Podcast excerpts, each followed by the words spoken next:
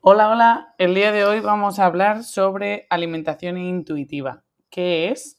¿Para quién puede ser una buena opción? ¿Para quién no puede ser una buena opción?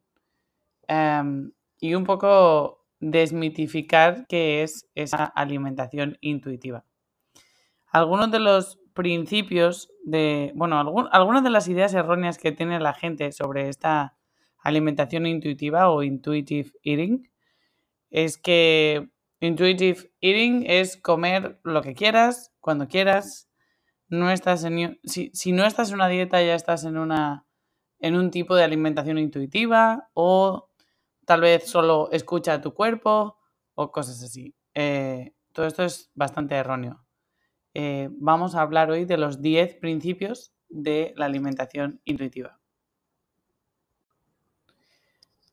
Este tipo de alimentación intuitiva se popularizó en el año 1995 cuando dos autoras, Evelyn Tribol y Elise Resch, escribieron un libro titulado Intuitive Eating, a Revolutionary Anti-Diet Approach.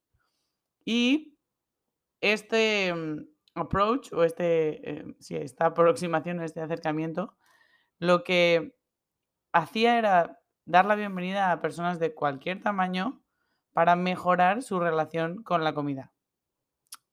Eh, entonces, los 10 principios eh, de la alimentación intuitiva empiezan con el principio de rechazar la mentalidad de dieta. Precisamente lo que pretende es eh, acabar con ese ciclo de entrar en, una dieta específica con un objetivo a corto plazo, ya que este tipo de, approach lo que busca es mejorar la relación con la comida. No estar obsesionado con cuánto peso me, me, sobra, cuánto peso me falta, sino más bien en un bienestar un poco más integral y general. El segundo principio es honorar tu hambre. El hambre fisiológica existe por una razón. Eh, el problema que tenemos en la sociedad actual es un poco el intentar jugar a esquivar ese hambre que al final acaba, eh, digamos, mm, revirtiendo la situación y siendo peor todavía. El hambre está ahí por algo. Cuando sientas ese hambre, escúchala y honórala eh, dándole alimento a tu cuerpo. Eso sí, ¿cómo sé cómo ¿Cómo sé cuando ese hambre realmente es fisiológica y no psicológica? Bueno, algunas de las herramientas que te hemos dado durante este challenge eran los juegos del hambre y tratar de em, clasificar dentro de una escala del 1 al 10 qué tan hambriento estabas. No esperar hasta el 10 para comer, sino esperar hasta que más o menos estés en un 7 de hambre para empezar a comer. Y lo mismo para cuándo dejar de comer no dejar de comer cuando estés en un 10 de lleno o satisfecho, sino cuando estés más o menos en un 7.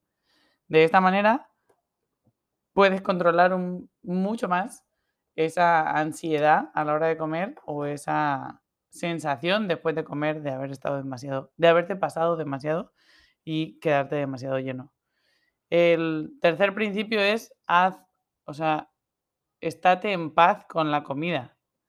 Date permiso incondicional para comer. Comer y alimentarte es algo necesario. El hecho de no obsesionarnos con comer demasiado o comer esto o no comer lo otro, clasificar alimentos como buenos o malos es otra de las cosas que hemos intentado evitar a lo largo de todo este reto en el que la comida no entra dentro de una categoría o una clasificación que sea buena o mala, sino que entra dentro de un continuo en el cual obviamente cuando un alimento más se acerque a lo menos procesado posible, mejor será. Cuanto más se acerque a algo ultra procesado, peor será para ti, pero eso no quiere decir que sea bueno o malo, ya que un alimento ultra procesado para una situación en específico puede ser una buena decisión, como es el caso de los atletas de alto rendimiento que necesitan grandes cantidades de energía que puedan absorber rápidamente para ellos un alimento ultraprocesado puede ser una muy buena decisión en un momento específico. El, el cuarto principio va a ser retar al policía de la comida. Es decir, sí, volvemos a hablar de ese policía que te dice esto es bueno, esto es malo.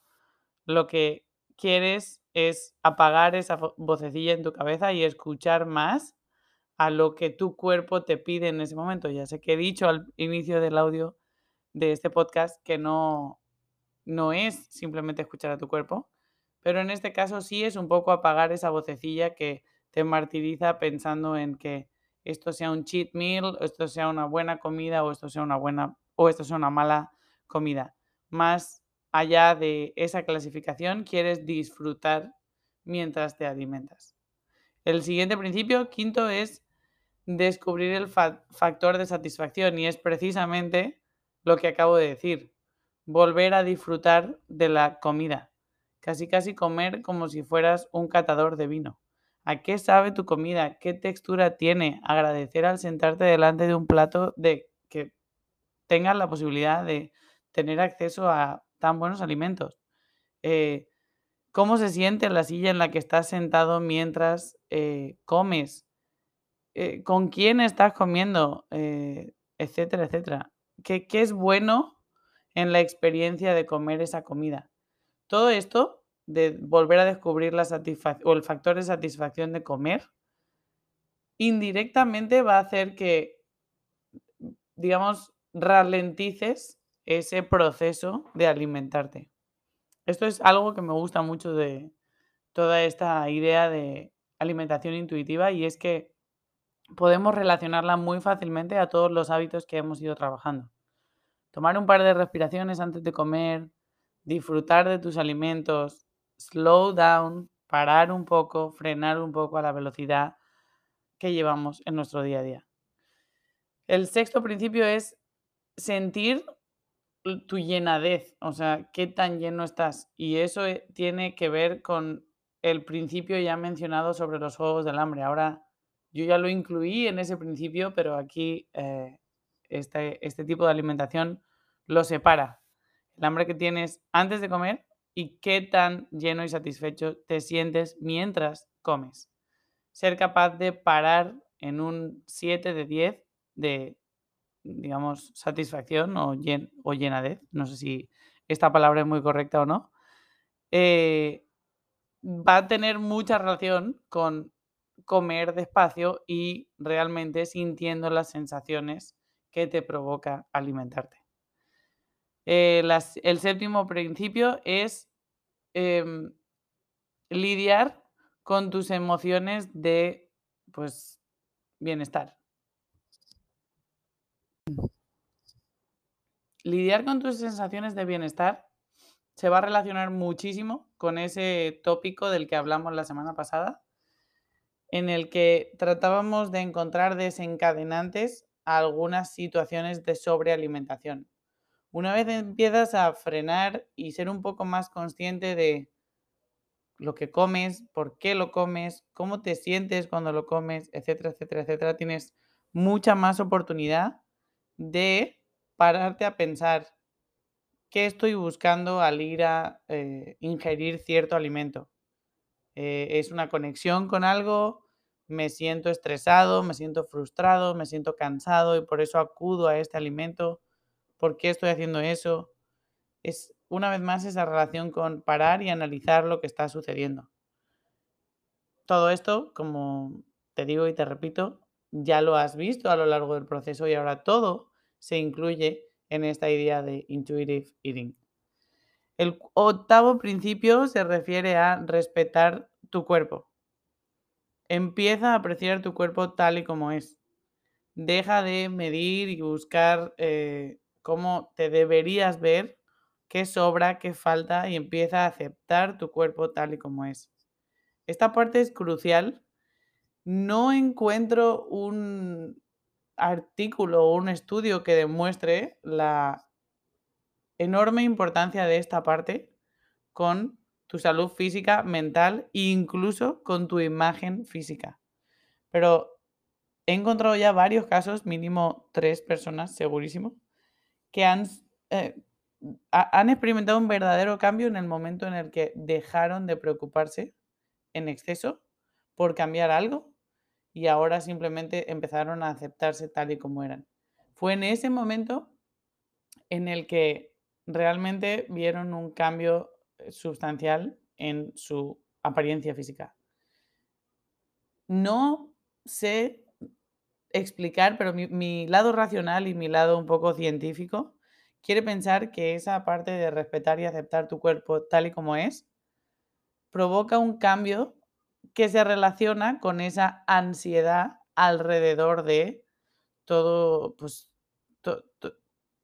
digamos, toda la acción de alimentarse, de comer, de no comer, etcétera, etcétera, etcétera.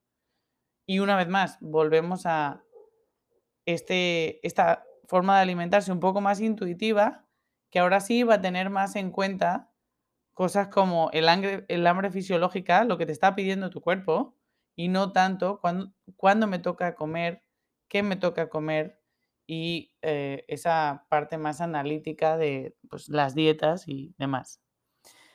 Principio número 9, movimiento. Siente la diferencia. Bueno, esto es algo que les recomiendo siempre a todas las personas que empiezan a hacer dieta y ejercicio. Este grupo no necesita este consejo o este principio, ya que la mayoría somos practicantes de CrossFit y amamos lo que hacemos. Sin embargo, uno de, los consejos que yo le doy a otro eh, círculo de clientes o otra población de clientes es que encuentren aquello que realmente les gusta y disfrutan haciendo y lo hagan lo más frecuentemente posible. Es decir, ¿No te gusta correr? No elijas correr como tu ejercicio diario solo porque quemas más calorías que en cualquier otra actividad. ¿Te gusta bailar zumba? Hazlo. Lo único que te pido es que te muevas y lo disfrutes, porque si es algo que disfrutas, va a ser mucho más probable que te adhieras a hacerlo lo más consistentemente posible. Este consejo tal vez no te sirva para ti, pero si tienes algún familiar o amigo que está en ese proceso de, mm, digamos, o tiene oportunidad de mejorar su salud, creo que después de ocho semanas ahora sí eres muy capaz de darle buenos consejos para mejorar sus hábitos nutricionales y este es uno de los consejos que le va a ayudar a incluir eh, o, digamos, eh, mover la balanza hacia, esa, hacia ese mayor consumo de calorías a lo largo del día. Por último, honora tu salud con una, una alimentación adecuada. Recuerda, nuestro primer principio era que eh, queríamos, nuestro primer hábito fue agregar un puño de verduras en cada comida. ¿Sabes? Porque por, por casi casi inercia sabes qué es bueno para ti y qué es malo para ti. O qué es mejor, porque no queremos clasificar nada en bueno o malo, pero qué es mejor para ti y qué es peor para ti trata a tu cuerpo como la máquina espectacular e increíble que es y trata de darle siempre gasolina lo más premium posible. A corto plazo puede que no veas una gran diferencia, pero a largo plazo cuidar esa máquina es lo que te va a permitir usarla de una forma adecuada y que te dé buenos resultados durante muchos y muchos años. Así que agrégale valor y vida a los años nutriendo a tu cuerpo adecuadamente. No lo hagas por el peso ni por la composición corporal. Hazlo porque realmente quieres cuidar a la máquina.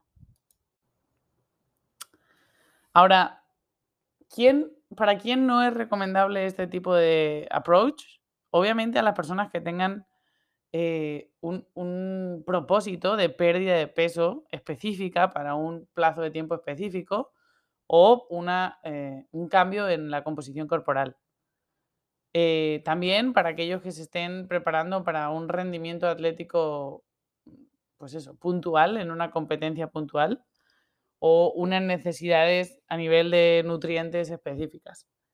Para todos los demás, este approach, aunque no sea aplicado al 100%, indirectamente lo hemos estado aplicando a través de los hábitos que hemos trabajado en todo este tiempo.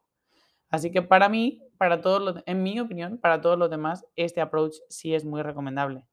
Simplemente es ser un poco más amable con uno mismo, quitarse esa idea de que algo es bueno o malo, empezar a ralentizar y volver a disfrutar de la comida, masticar, saborear, ver el color, oler y ser un poco más eh, bondadoso con uno mismo y aceptarse a uno mismo. Espero que este podcast te haya ayudado. Creo que este sirve como resumen de todo lo que hemos visto hasta ahora y para entender un poco más a qué se refiere ese intuitive eating.